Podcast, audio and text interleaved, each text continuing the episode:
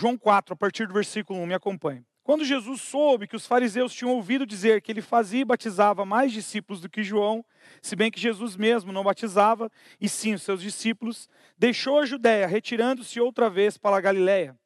E era-lhe necessário passar pela região de Samaria.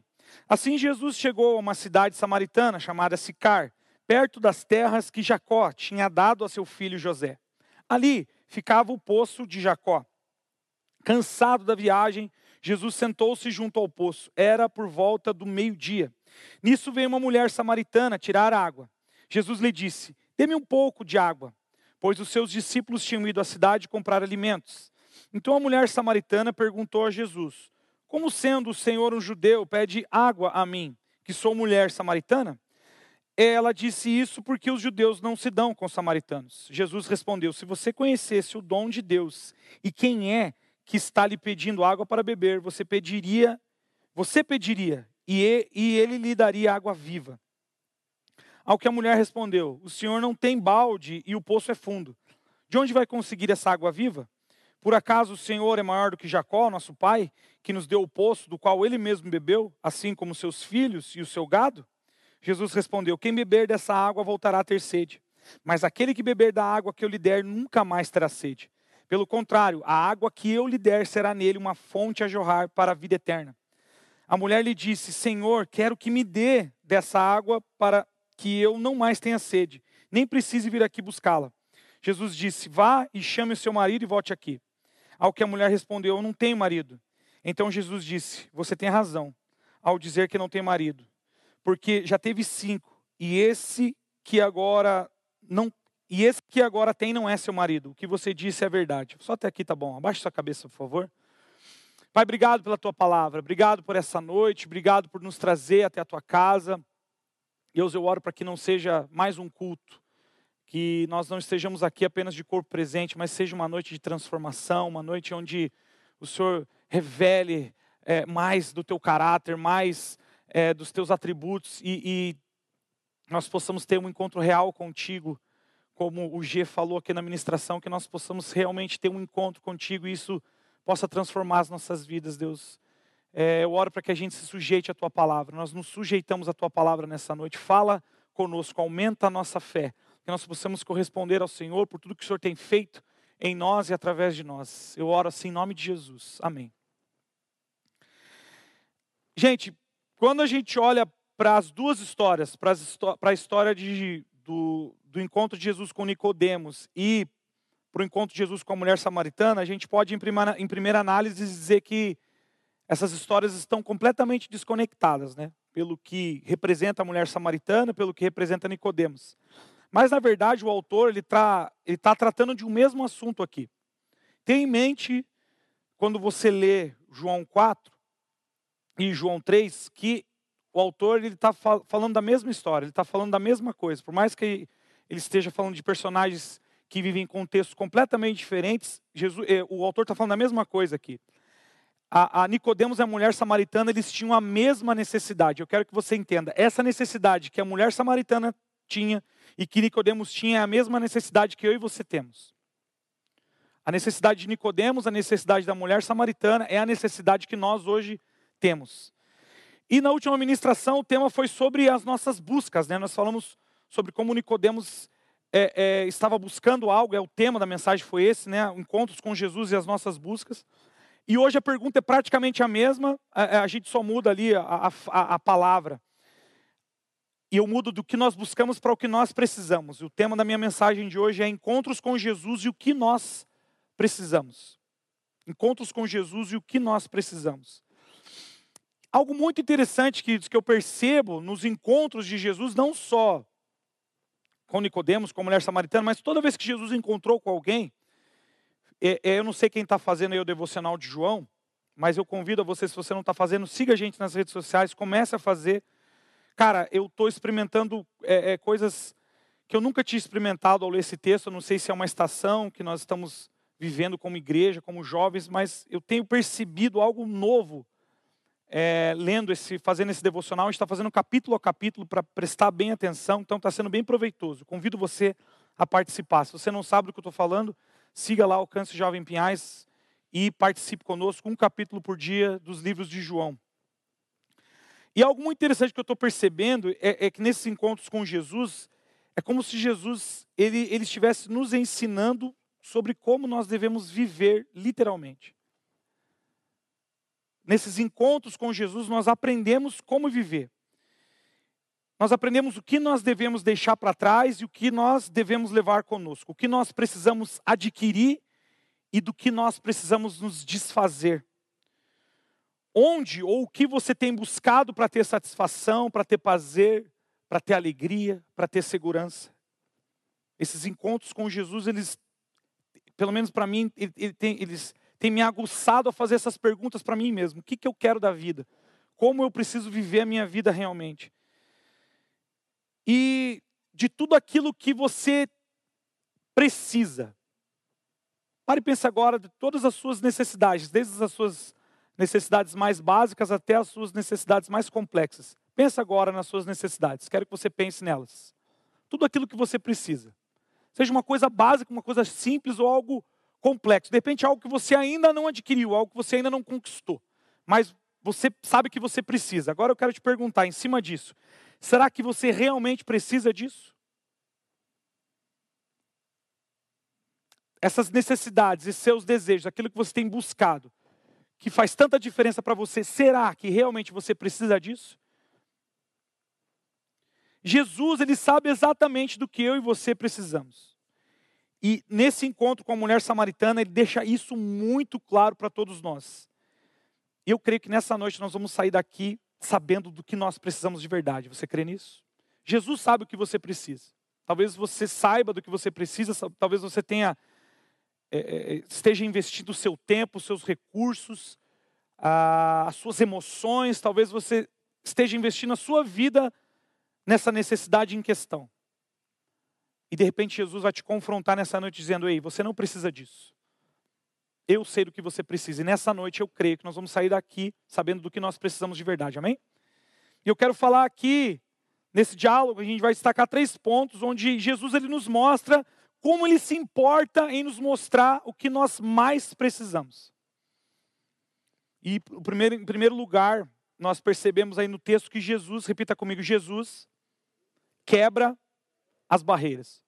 Mais uma vez, Jesus quebra as barreiras. Agora diga com fé: Jesus quebra as barreiras.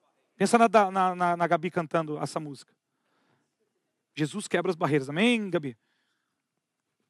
Fala amém Gabi. Amém. Perceba comigo, querido, como foi extraordinário o movimento de Jesus com a mulher samaritana. Vamos entrar na história comigo. Como foi extraordinário Jesus puxar uma conversa com essa mulher. Agora, para a gente aqui, normal um homem conversando com uma mulher, né? Normal. A gente vê isso, nós fazemos isso. É normal para a gente um homem conversar com uma mulher. Não tem nada de errado nisso. Mas naquela época, isso é, é, foi completamente estranho. Naquela época, naquela cultura e principalmente naquela circunstância, naquele exato momento, aquilo que Jesus fez com a mulher samaritana foi chocante. Por que, pastor Marcelo, foi chocante? Por três coisas. Jesus, ele era judeu. Né? E os judeus, eles eram inimigos mortais dos samaritanos. A mulher, a, a Bíblia fala que os judeus não se davam com os samaritanos. Mas por quê, né? Séculos antes, queridos, você pode descobrir isso lá no livro de 1 ou 2 Reis, se eu não me engano, é um desses dois livros, mas está lá a história de como isso acontece, bem detalhadamente. A maioria dos judeus, eles foram é, exilados para a Babilônia. Houve ali um cerco e a Babilônia levou cativo a maioria dos judeus. Alguns desses judeus ficaram para trás, não foram levados ao exílio. Mas ao mesmo tempo que eles não foram levados ao exílio, eles ficaram à mercê de outros povos. Eles começaram a se misturar com outros povos. Isso diante da lei de Moisés era pecado. Era pecado. Então, esses judeus que, eles, eles, esses judeus que ficaram para trás, eles se casaram com mulheres cananeias, mulheres de outra tribo. E eles formaram praticamente uma nova tribo. Pensa comigo, os judeus, eles ficaram para trás no exílio, alguns judeus foram levados para cativos para Babilônia, os que ficaram, eles se casaram, se misturaram com outros povos, algo completamente contrário à lei dos judeus. E eles formaram uma nova tribo, eles formaram os samaritanos. Eles pegaram parte da religião judaica e parte da, da, da, dos costumes da Canané e criaram uma religião sincrética. O que quer dizer isso, pastor? Eles criaram um sincretismo religioso. É a fusão de diferentes doutrinas para a formação de uma nova, seja de caráter filosófico, cultural ou religioso. Então, houve uma mistura aí. Pensa aí no crente que acredita em signo. Já ouviu falar desse crente que acredita em signo? Isso é tipo um sincretismo religioso. Enfim, joguei no ar aí, tá, gente? Pega aí. Sei, né? Vai, vai aqui, né? O crente que acredita em signo, você conhece um crente que acredita? Não precisa falar, tá? Mas é tipo isso, uma mistura que não tem nada a ver. então, por isso que os judeus eles consideravam, e pensa, foi séculos antes. Então, durante séculos, o, o, os judeus que se, que se misturavam aí com as mulheres cananéias, eles criaram uma outra religião, um outro povo, samaritanos, e adquiriram aquilo como verdade. Durante séculos eles foram criados nesse sistema. Então, os judeus, quando voltaram cativos da Babilônia, eles encontraram aquela realidade né, de, de Samaria, eles falaram: Meu, esses caras estão loucos. Esses caras não são judeus, esses caras são hereges. Né, então houve ali uma separação radical. Era isso que estava acontecendo. Aquela mulher, ela, uma mulher de Samaria. Então, é, é, os judeus consideravam os samaritanos racialmente inferiores, tinha essa pegada, racialmente eles eram inferiores, eles eram completamente hereges. Para os judeus, era essa visão que eles tinham do povo de Samaria. E Jesus era judeu. Então está aí o primeiro motivo porque Jesus ele quebra as barreiras. Então, esse é um motivo aí por qual uma mulher, ela mesma se surpreende, ela fala: "Como pode um judeu vir falar comigo?" Ela mesma se surpreende porque Jesus lhe dirige a palavra. Em segundo lugar, tem o fato que é era um escândalo para um judeu falar com qualquer mulher estrangeira em público.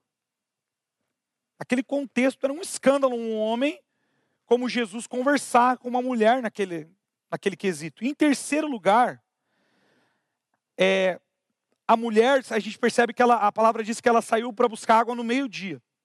E muitos estudiosos, eles, eles chamam a atenção para o fato de que não era hora para uma mulher buscar água, porque o sol já estava muito quente.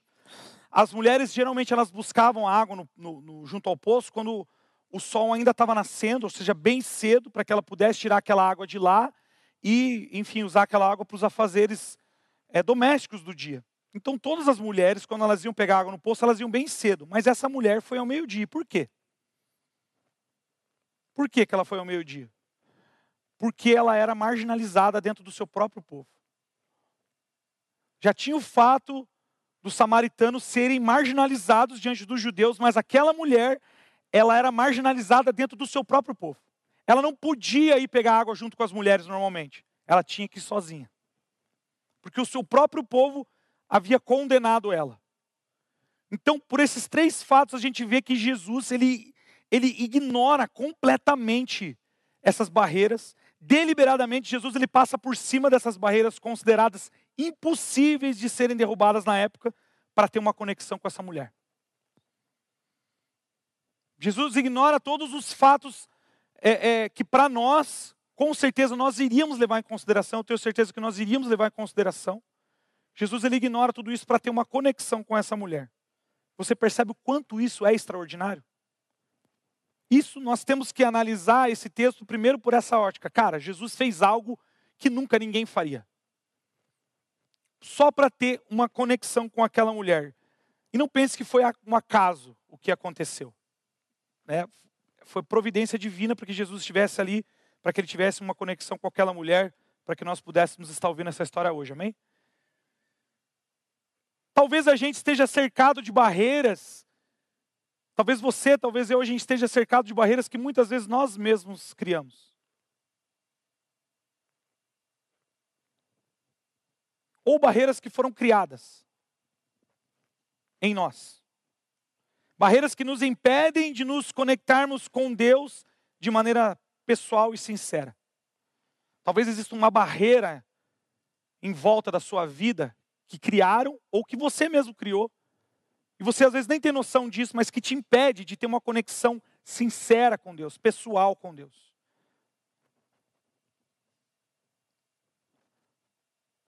Quem aqui já assistiu Django Livre? Levanta a mão aí. Django Livre, filmaço, né? Quentin Tarantino, sangue, tiro, porrada e bomba. Eu gosto. O Quentin Tarantino, ele faz umas... É, ele tem umas sacadas muito legais, assim. Ele tem um humor bem negro, mas ele, faz, ele tem uma sacada. Se você tem um olhar por trás do que ele está fazendo ali, você vai entender o que eu quero dizer.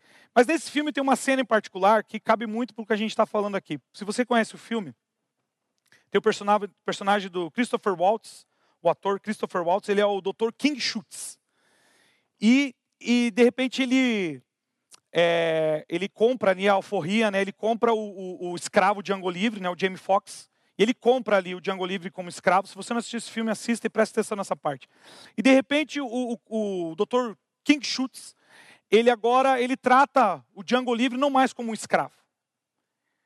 Ele, ele contrata o Django para fazer um serviço para ele. E tem uma cena, cara, que eles vão a roupa. Pensa, para quem assistiu o filme sabe, o Django era um escravo negro, um escravo. E, e, de repente ele, ele vai comprar roupa com o King Shoes e ele espera que o, o Dr. King Shoes escolha a roupa dele. Ele está ali, o cara vai escolher uma roupa para mim usar, porque ele tinha uma mentalidade de escravo. E de repente o Dr. King Shoes fala para ele, fala assim, não, cara, você vai escolher a tua roupa. E ele olha assim, cara, mas eu sou um escravo. E o King Shoes fala, não, você não é um escravo, eu te contratei, você tem o direito de escolher a sua roupa. E eu falei, cara, é isso que Jesus faz com a gente. Existe muitas vezes uma mentalidade de escravidão, barreiras de mente, de olhos, de ouvidos espirituais que nos impedem de acessar coisas que Deus já nos deu, porque nós estamos presos a uma mentalidade. Existe uma barreira que nos impede de ver aquilo que Deus já nos deu. Você está entendendo? Veja esse filme e preste atenção nessa parte, você vai entender o que eu quis dizer. De maneira geral, cara, a gente não escolhe a família que a gente nasceu, a gente não escolhe a cor, a gente não escolhe o gênero, tem coisas que simplesmente acontecem com a gente. Sociologicamente falando, a gente pode dizer que existem muitas características aí que a gente não escolheu. Você não escolheu estar na família que você está, você não escolheu ter a cor que você tem, você não escolheu ter o tipo de cabelo que você tem, você não escolheu, simplesmente aconteceu com você. E a gente pode falar aqui de diversas coisas que aconteceram conosco que a gente não, simplesmente não escolheu. E de repente tem várias circunstâncias que nos travam e a gente nem sabe por quê. Mas deixa eu te falar. Essas coisas não aconteceram porque você é culpado ou porque outra pessoa é culpada. Muitas das coisas que aconteceram conosco é para que a glória de Deus se manifestasse na nossa vida. E a glória de Deus vai se manifestar na sua vida e todas as barreiras que te impedem de ter uma conexão real com Deus vão ser quebradas nessa noite. Porque Jesus quebra todas as barreiras para estabelecer uma conexão com você. Você pode dizer amém? Abra sua Bíblia no livro de Jeremias, capítulo 30, versículo 8, por favor. Olha o que diz o texto. Naquele dia, diz o Senhor dos Exércitos, eu quebrarei o jugo que está sobre o, seu, sobre o pescoço de vocês e despedaçarei as correias, e nunca mais estrangeiros irão escravizar este povo. Nunca mais estrangeiros irão escravizar esse povo. Jeremias 38. Essa é a palavra do Senhor para nós nessa noite. Se tem algo, se tem uma barreira que criaram, ou que você mesmo criou, que de repente você nem entende o que é muitas vezes. Nessa noite você não, não só vai ter consciência dessas barreiras, mas Jesus vai despedaçar essas barreiras. Não existem barreiras humanas que Jesus estabeleça uma conexão para conosco. Na cruz, Todas as barreiras foram quebradas, todas as barreiras foram despedaçadas. E hoje ele vai estabelecer uma conexão para que você possa ter acesso ao Pai de maneira sincera e verdadeira. Amém? Jesus ele aponta para o que nós mais precisamos, derrubando todas as barreiras que nos impedem de ter uma conexão com ele. Em segundo lugar, repita comigo, Jesus sacia a verdadeira sede. Agora, fala com Ana Paula Valadão cantando Águas Purificadoras. Jesus sacia a verdadeira sede. Igual Ana Paula Valadão agora. Eu não vou fazer porque eu não consigo. Jesus sacia a minha sede. Lembra da música aí? Vai lá, Gabi. Jesus. Vai, Gabi. Jesus sacia a minha sede. Pensa isso cantando águas purificadoras. Esse é o segundo ponto. Depois de estabelecer uma conexão com essa mulher sutilmente, sutilmente, Jesus confronta ela. Se você vê no texto, ele fala: ó, se, você, se você conhecesse o dom de Deus e quem é que está lhe pedindo água para beber, você pediria e ele lhe daria água viva. Jesus está sutilmente confrontando a mulher nesse jogo de palavras aqui.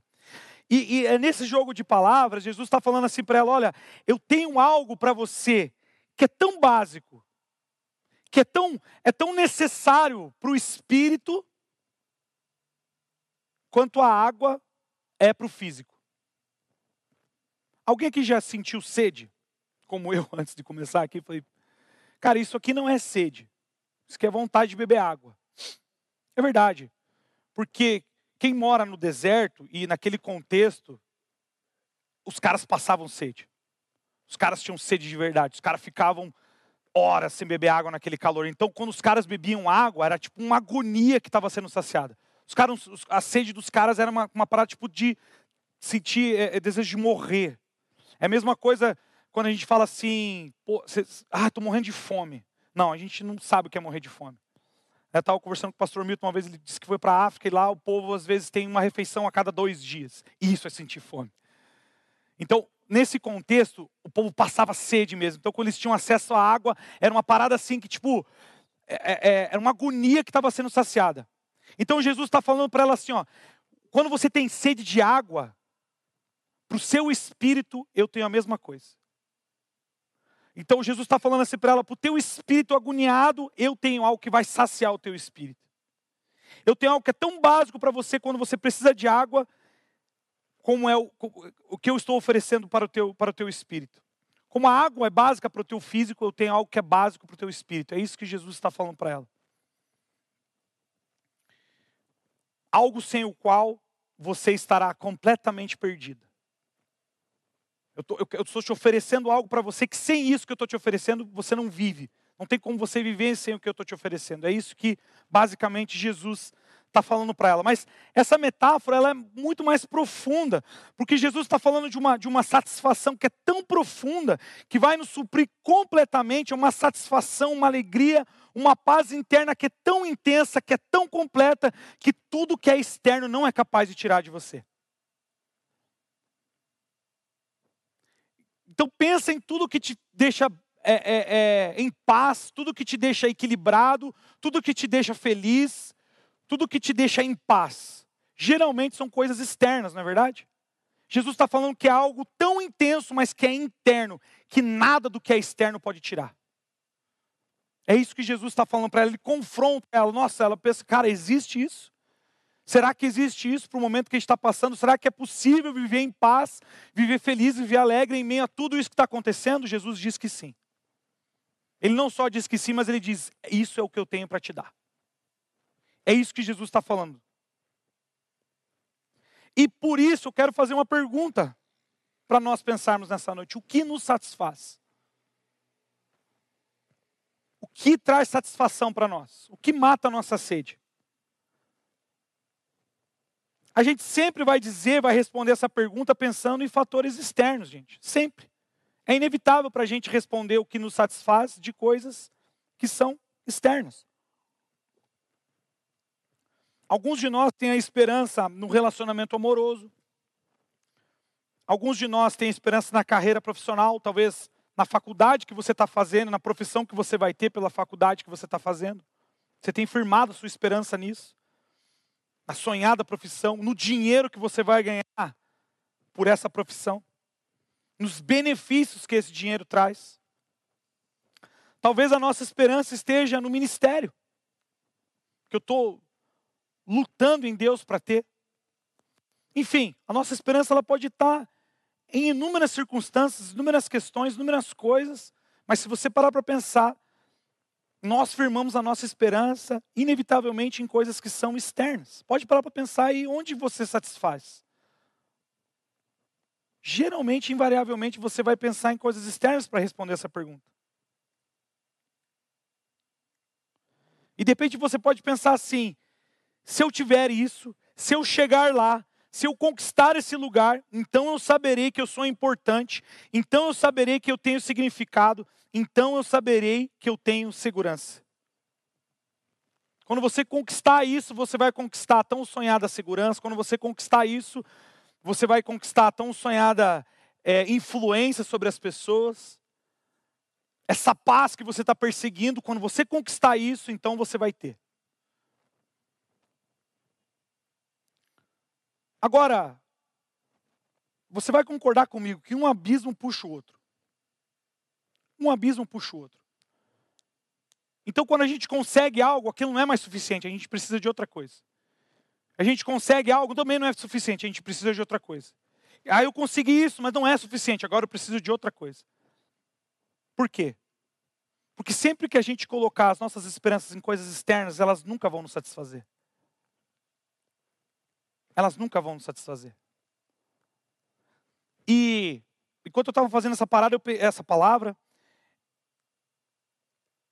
ah, antes disso, ó, eu quero dizer algo. Nós podemos viver quase a vida inteira sem admitir a nós mesmos que a, profundi, que, que, que a profundidade de nossa sede espiritual ela é desconhecida. Você pode viver a vida inteira sem saber que existe uma necessidade espiritual para ser suprida dentro de você. Por quê? Porque a gente está buscando em lugares externos. Existe uma sede que é espiritual e a gente tenta saciar essa sede com coisas terrenas. Porque é o que a gente conhece, é o que os nossos olhos veem, está entendendo? A gente tenta suprir as nossas necessidades com coisas terrenas, só que essa necessidade ela é espiritual. A gente nunca vai conseguir saciar se a gente não for para o lugar certo, está entendendo? Tem dois caras que eles foram heróis na minha adolescência. Quero trazer uma aplicação só para você entender o que eu quero dizer. Eu, eu, gosto muito de música, quem me conhece sabe disso. E existem dois caras que eles foram heróis na minha adolescência. O Rodolfo, que hoje é cristão, e o Chorão. Quem lembra do Chorão? Quem é dos anos 90 vai lembrar aí, né? Gente, alguém lembra do Chorão? Proibida para mim? Ah, legal, beleza. Chorão e, e, e, o Rodolfo foram heróis da minha adolescência. E eu vi uma, uma, uma testemunho do Rodolfo. Se você não viu, assista, cara, é muito bom. E o Rodolfo, ele está falando ali, cara, chegou um momento no Raimundos, ele está falando da época do Raimundos. Para quem não sabe, o Rodolfo era cantor no Raimundos, uma banda de rock é, que não era cristã, enfim. Não era cristã mesmo. e aí, cara, o Rodolfo ele fala: Cara, a gente chegou num patamar no momento da nossa carreira que tudo aquilo que eu sonhei quando eu era moleque eu conquistei com a banda. Status, dinheiro, fama, a gente estava tocando em todas as rádios, a gente tinha contratos milionários, a gente estava no auge, cara. Tudo aquilo que eu queria, o meu sonho de criança de ser um rockstar. Eu até toquei com a banda dos sonhos que ele, ele, ele gostava muito do Ramones, ele tocou com os caras do Ramones. Tudo aquilo que ele queria conquistar, ele conquistou. E quando ele estava naquele lugar mais alto, no pico do Everest, ele olhou para dentro dele e ele se encontrou miserável. Ele falou: Cara, eu não tenho nada. Eu sou um personagem, isso aqui é tudo mentira. E nesse momento, Jesus encontrou a vida dele. E ele teve um encontro com o Senhor e hoje ele consegue olhar para ver ele e falar: cara, aquilo era mentira. Eu tinha uma sede tão grande dentro de mim que eu estava buscando em, em, me satisfazer com, com o, o, enfim, com a carreira, com o rock, com aquilo que o mundo proporcionou para ele. Em contrapartida, a gente vê o chorão, para quem acompanhou a carreira dele, a mesma coisa. Buscando saciar a sede dele de maneira intensa em sexo, drogas e rock and roll. Você sabe o que aconteceu com o Chorão? Infelizmente, ele morreu de overdose de cocaína. Não estou profetizando que alguém vai morrer aqui, tá, gente? Mas o que eu quero dizer, se você buscar preencher a sede dentro do seu ser com coisas terrenas, você nunca vai se sentir saciado. Mas no momento que você deixar Jesus Cristo saciar sua sede, aí sim, você vai encontrar a satisfação que você precisa para a sua vida. Jesus está aqui nessa noite para saciar a sede do seu coração. Jesus está aqui para saciar as buscas que você tem feito. Tudo aquilo que você tem buscado, tudo aquilo que tem trazido de repente até angústia para você, Jesus vai saciar nessa noite. Porque Ele quer preencher as nossas vidas com a presença dEle. Você pode dizer amém para isso?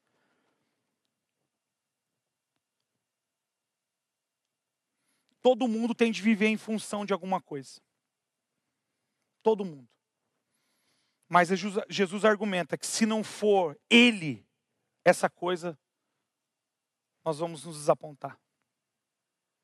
Se Jesus não for isso que nós estamos procurando, o motivo para viver, o motivo para fazer, o motivo para ser, se Jesus não estiver em primeiro lugar, nesse lugar, se ele não for a primazia, você vai se desapontar. Inevitavelmente, em algum momento da sua vida, você vai se desapontar. Abra comigo sua Bíblia no livro de Filipenses, capítulo 3, versículo 8.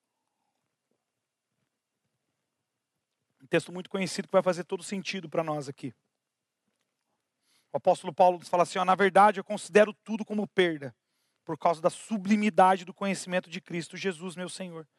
Por causa dele, perdi todas as coisas e as considero como lixo para ganhar a Cristo. O que Jesus está propondo para nós nessa noite é a mesma coisa que ele estava propondo para aquela mulher samaritana: olha, eu tenho algo para você que vai saciar a sua sede. Eu tenho algo para você que quando você comparar com tudo aquilo que você tem vivido, com tudo aquilo que você tem buscado, com tudo aquilo que você tem se enchido, você vai considerar isso como lixo diante daquilo que eu vou te entregar. E o mais bonito disso, cara, o mais bonito da gente fazer comparações de coisas espirituais com coisas terrenas, é porque aquilo que é espiritual, aquilo que Jesus nos entrega através do Espírito Santo, ninguém pode tirar de nós. Então pense no momento que você está mais triste, pense no momento que você está debilitado, pense no momento que você está chateado. O que vai acontecer se você estiver caminhando com Cristo é que você vai ter uma paz interior, e essa paz você não entende, não se explica, você simplesmente vive nela. Você vai ter uma alegria que vai jogar para fora, você vai ter uma paz, você vai ter um equilíbrio, você vai ter uma maturidade que vai jogar para fora porque é algo espiritual, algo que ninguém pode tirar de você. É isso que Jesus está propondo para nós nessa noite, amém? Amém, gente? Talvez você esteja tentando matar a sua sede em tantos lugares, legítimos ou não, mas que no fundo não vão te satisfazer como Jesus quer e vai fazer isso. Jesus aponta para o que nós mais precisamos saciando a nossa sede. Então, em primeiro lugar, Jesus quebra as barreiras. Em segundo lugar, Jesus sacia a nossa sede. E em terceiro e último lugar, repita comigo: Jesus nos faz livres de nós mesmos. De novo, Jesus nos faz livres de nós mesmos. O diálogo ele continua depois de ganhar a confiança dessa mulher, Jesus ele ganha a confiança dela, ele faz algo surpreendente e com certeza esse é o ponto alto da conversa ele definitivamente ele confronta daí sim a raiz do verdadeiro problema. Jesus ele vai na raiz do problema da mulher. Ele vai lá no fundo do seu coração onde as coisas estavam realmente desalinhadas. Deixa eu falar uma coisa para você, é isso que Jesus está fazendo hoje. Ele está indo na raiz do problema. E cara, é um equívoco para nós como igreja, eu não falo nem como comunidade de alcance, para todos nós, como igreja, muitas vezes é um equívoco. Porque a gente tenta tratar o problema na superfície, quando a gente devia tratar o problema na raiz. Muitas vezes a gente só está tratando de sintoma, quando a gente devia tratar da verdadeira doença. É isso que Jesus está fazendo com ela. Ele vai no coração. Olha o que ele diz.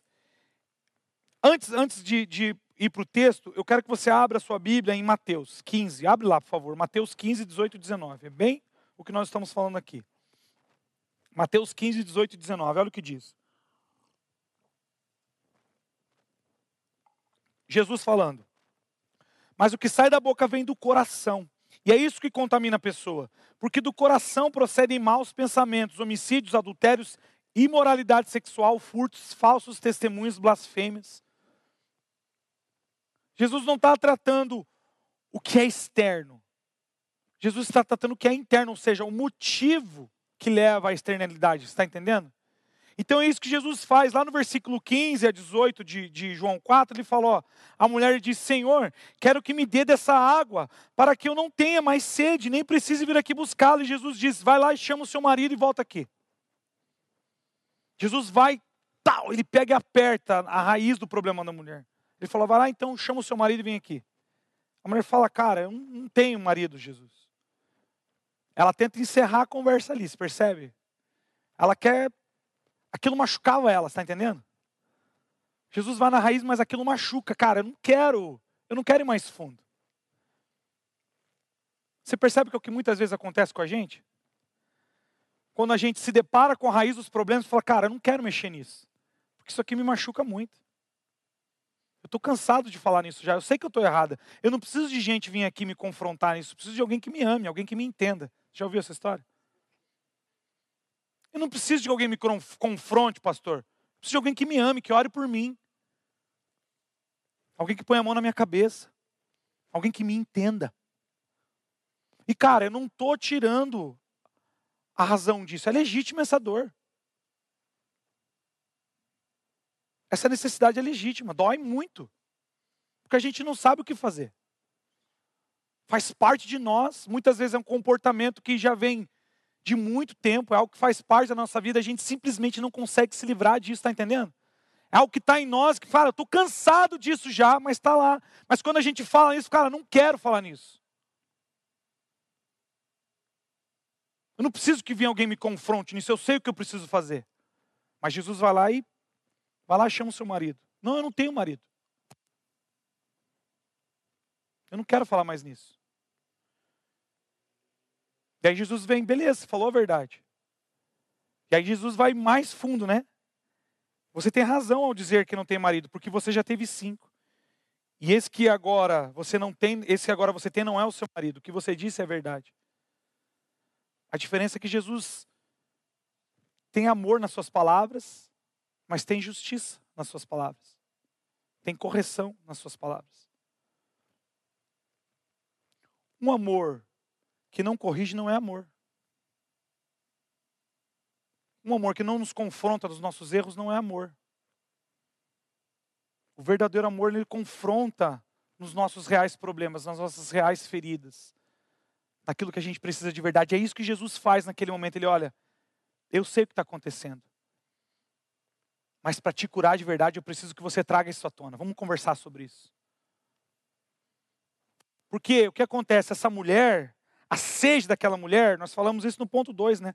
A sede, aquilo que ela buscava a sua satisfação, era representado nos envolvimentos emocionais que ela tinha. A sede era tão forte para essa mulher que ela buscava saciar isso em marido, em marido, em relacionamento, em relacionamento. Mas ela não conseguia saciar. Ela tentava, ela buscava isso nos relacionamentos, mas ela não conseguia. Por quê? Porque ela estava buscando aquilo que era externo. E Jesus fala: chega, acabou hoje, você não precisa disso, você precisa do que eu tenho para te dar. Mas para você ter acesso a isso, eu preciso de sinceridade, eu preciso de quebrantamento, eu preciso de arrependimento. Eu preciso que você entenda que sem mim você não é nada. Eu preciso que você entenda que sem Jesus nós não somos nada. Que sem aquilo que Jesus nos propõe, nós não temos nada. Que tudo aquilo que nós buscamos para suprir, que aquilo que só Jesus pode nos dar, vai nos desapontar. E é isso que Jesus está fazendo. Ele fala: olha, todas essas buscas, esses envolvimentos emocionais que você está tendo, tudo isso que você está buscando, olha, chega, traz para mim, nós vamos resolver isso, porque o que eu tenho para te dar vai saciar a sua sede. Esses envolvimentos, cara, eles têm o poder de nos escravizar. Essas buscas, essas tudo, em tudo aquilo que nós buscamos nos satisfazer, tem o poder de nos escravizar. E cara, eu nem estou falando de coisas aqui ilícitas, tá? Porque às vezes a religião nos aprisiona. Às vezes o comportamento religioso é prisão. Às vezes a moralidade é prisão. Às vezes você tem a sensação de querer fazer tudo certinho, tudo como manda a risca, mas o nosso coração Está podre por dentro. Também tem as coisas ilícitas. Pornografia, masturbação. Os envolvimentos emocionais, a gente nunca consegue se saciar, a gente precisa de alguém, a gente precisa de alguém, a gente precisa de alguém mandando mensagem, a gente precisa ser suprido emocionalmente toda hora.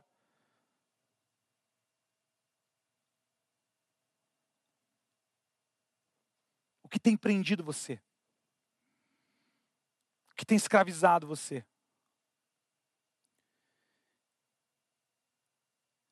A escravidão ela nos leva a um lugar de engano.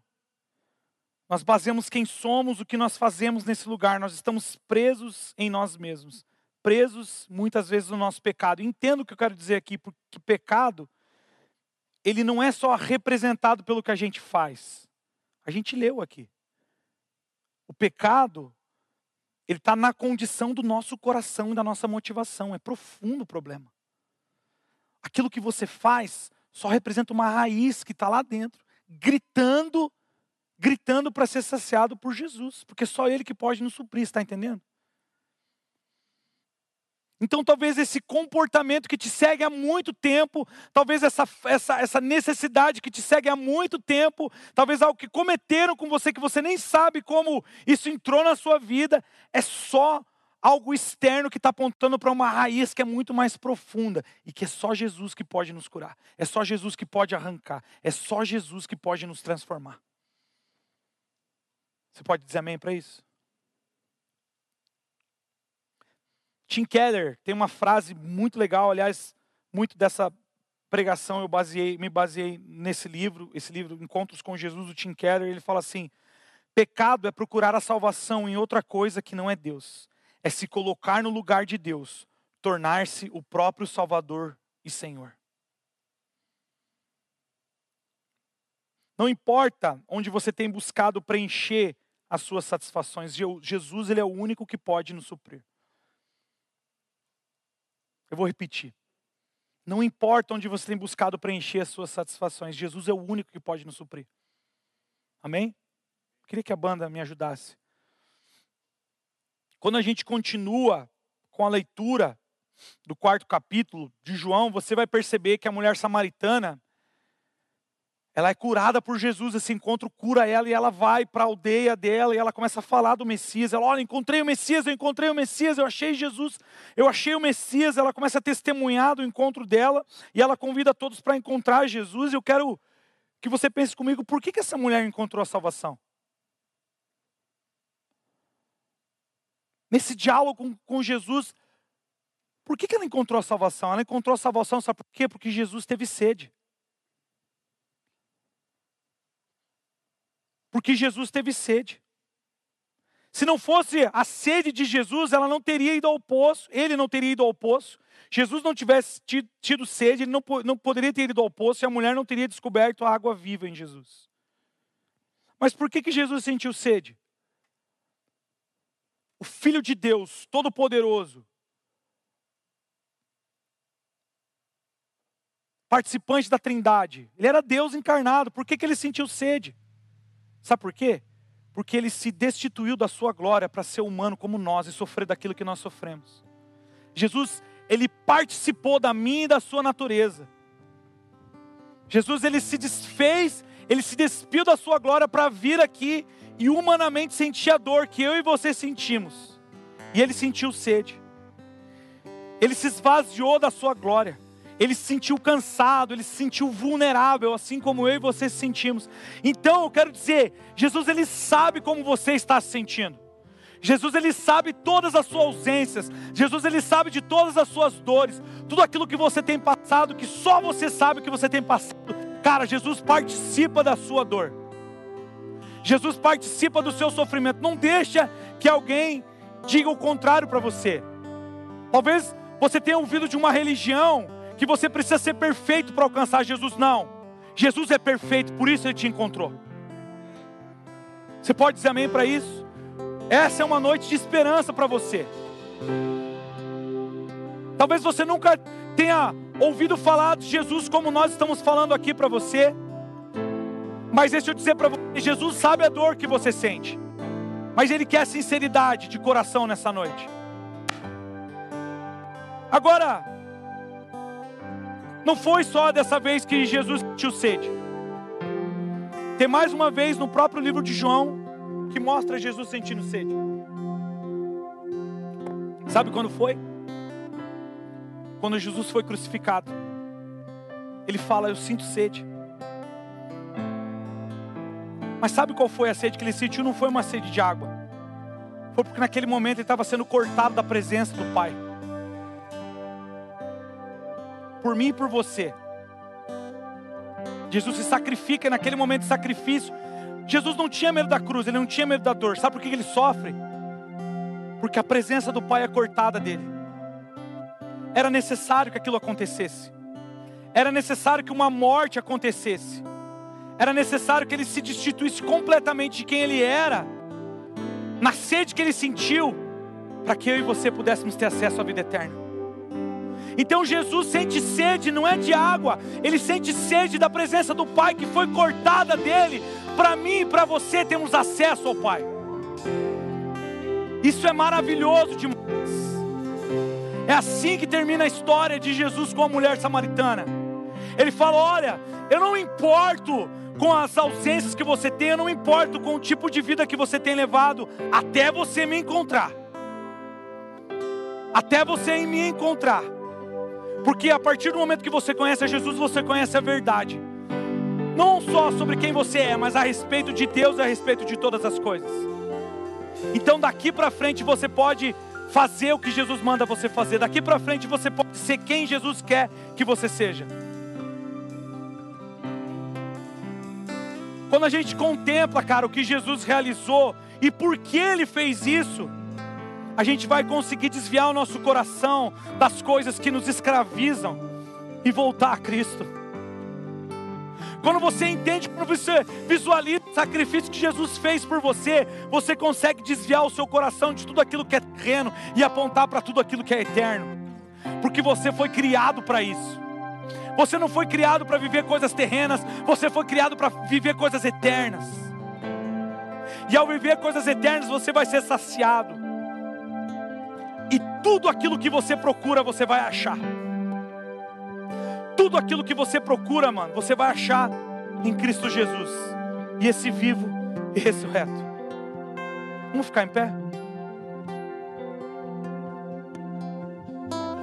Esse é o Evangelho de Jesus.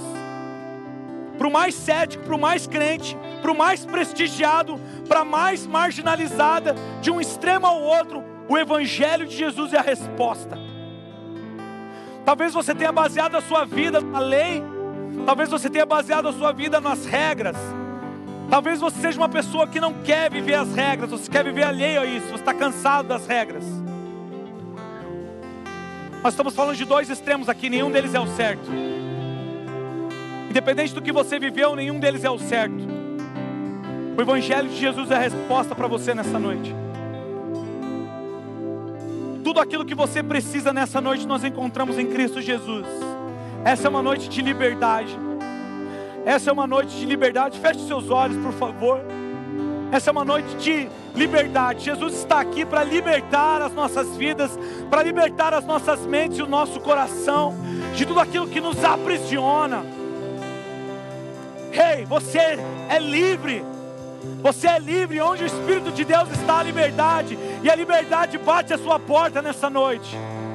Oh Jesus, nós queremos a tua liberdade aqui, Senhor. Flua com poder e glória em nosso meio, Jesus.